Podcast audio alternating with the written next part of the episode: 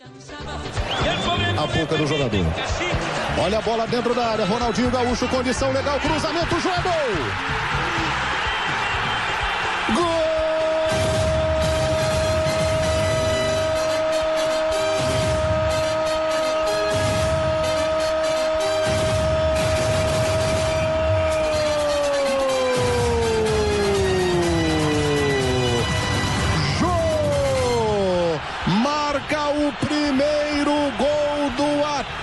Atlético Mineiro na Libertadores 2013. Na busca por um título inédito, Ronaldinho Gaúcho foi muito esperto. Se posicionou atrás da defesa. Reconstrucción de esta historia.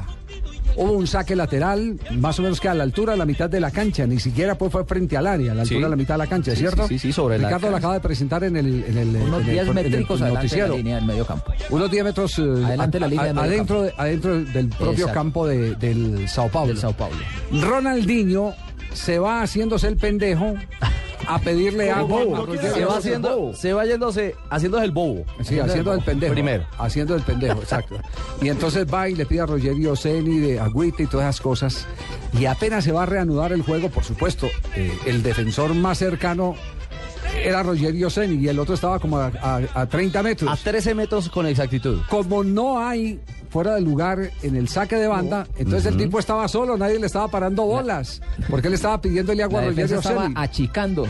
La defensa estaba eh, Achicando porque no tenían la referencia de Ronaldinho que estaba atrás. Él, estaba flotando entre la- los defensores y la portería contraria, incluido Rogerio Ceni. Entonces, claro, saca una ventaja, recibe libre 20 metros, mientras los demás retroceden y todo eso, alcanza a hacer el centro y en el centro les marcan el gol, que es el gol eh, con, con- con el que eh, prácticamente abre la cuenta y el camino, la ruta de la victoria, el Atlético Mineiro frente al Sao Paulo. En y Copa que, y que hoy tiene a todo el mundo preguntando, ¿fue premeditado? Pues claro que fue premeditado. Él dice que no.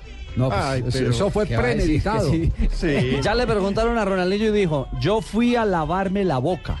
Le pedí agua. ¿Y por qué no le pidió agua al utilero cuando estaba al frente? Es que entiendo que el banco, el banco, el era el de él, el que estaba ahí al lado. Yo fui a pedir agua para lavarme la boca.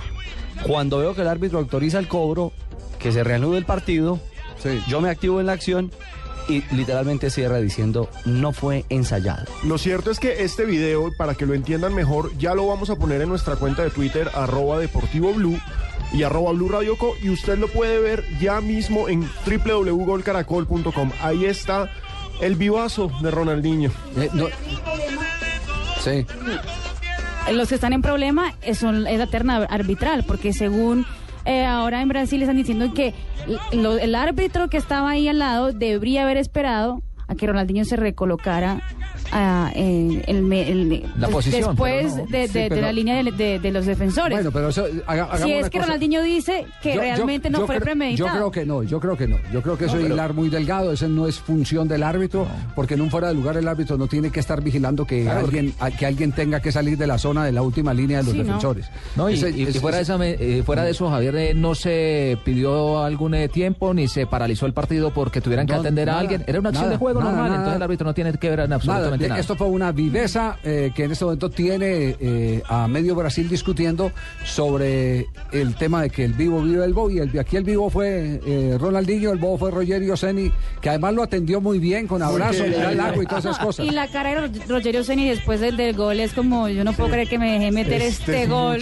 En la historia del fútbol mundial yo no recuerdo sino un episodio así, y no porque lo haya visto, sino porque lo leí en una revista de esas viejas revistas del gráfico, que, mi tío Gilberto Bonet, ex arquero del Once Deportivo, ex de Coca-Cola, eh, mantenía en, en- en la habitación eh, eh, cada que visitaba la casa de la abuela. Él mantenía un paquete de revistas y ahí había un, un, eh, deporte gráfico.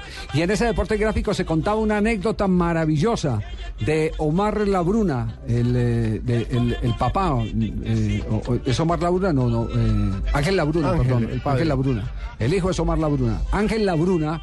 En un partido, en la época en que entraban los 11 y tenían que salir los 11 del terreno de juego. Cuando no había cambios. Cuando no había cambios, jugador que se lesionaba, equipo que se quedaba con uno menos en el desarrollo del partido. En esa, en esa ocasión, eh, Ángel Labruna se hizo el lesionado. Labruna eh, mm, sintió eh, que había necesidad de sacar ventaja haciéndose el lesionado, le mandaron un balón y entonces se agarró la parte de atrás del muslo, después le mandaron otro y no se movía y los defensores se confiaron y cuando le mandaron el tercero, la Bruna les pegó el pique, se los llevó y marcó gol. Y es considerado uno, una de las grandes vivezas del fútbol argentino ese episodio de Ángel Labruna.